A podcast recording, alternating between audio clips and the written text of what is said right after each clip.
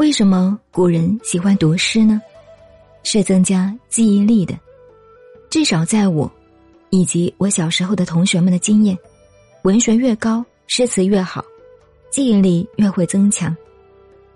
但现在的人看书不是读书，光是用眼睛看，变成近视，不是用脑子在看。昨天提出《礼记》的学记，讲到一个字“藏”，注意哦，入藏。我当年读书都是背书，老规矩是这样的：父亲也好，老师也好，坐在我们前面，我们站着把书本盖起来就背了。父亲说：“嗯，背得好，但是你是硬记的，没有真的背来。”我很不服气。背的一个字都不差吗？他说这样会忘记的。我说我没有错啊。父亲回我，是没有背错，但没有入藏。我听了这话就更不服气了，也没有注意。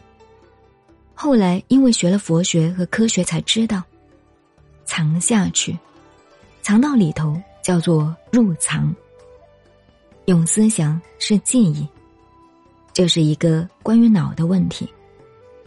古人说：“用心的心，不是心脏，是要把思想沉下去。”刚才我讲到文学重要，一个时代、一个国家，文化的基础在文学。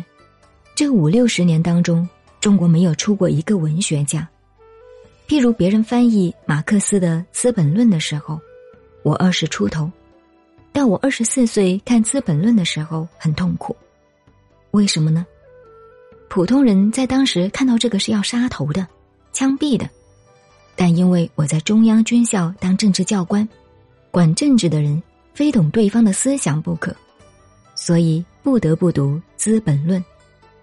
可是我看了下半句就忘了上半句，马克思的文字不好，而且《资本论》是用德文写的。更不好翻译，加上翻译的人文学基础也不好，就像现在的文章一样，都是堆积拢来的。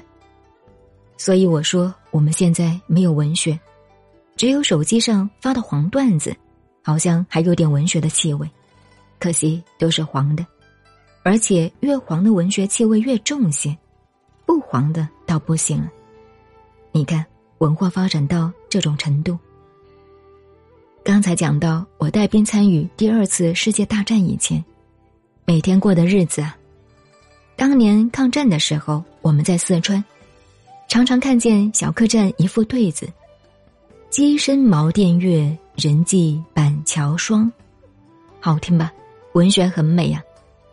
鸡声茅店月，这个小客栈可不是我们现在的观光旅店，完全是茅屋的房子。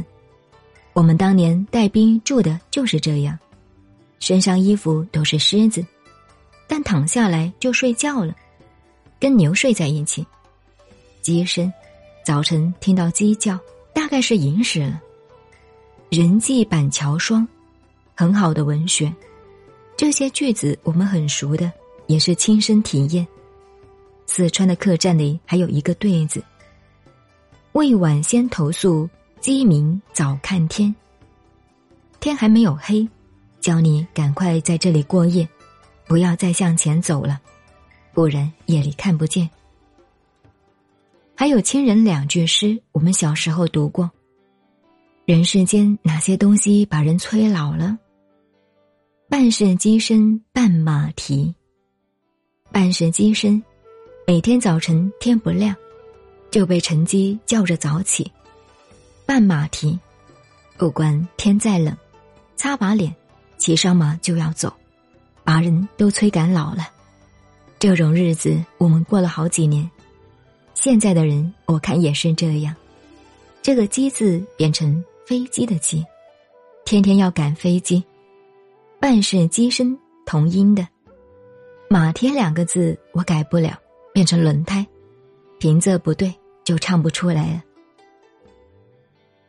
所以，古人的诗有画境，诗中有画，画中有诗，这是中国文字。教育要非常注重文学，所以中国以前讲礼教、诗教的，这个礼乐，乐包括音乐、跳舞、作诗都在内。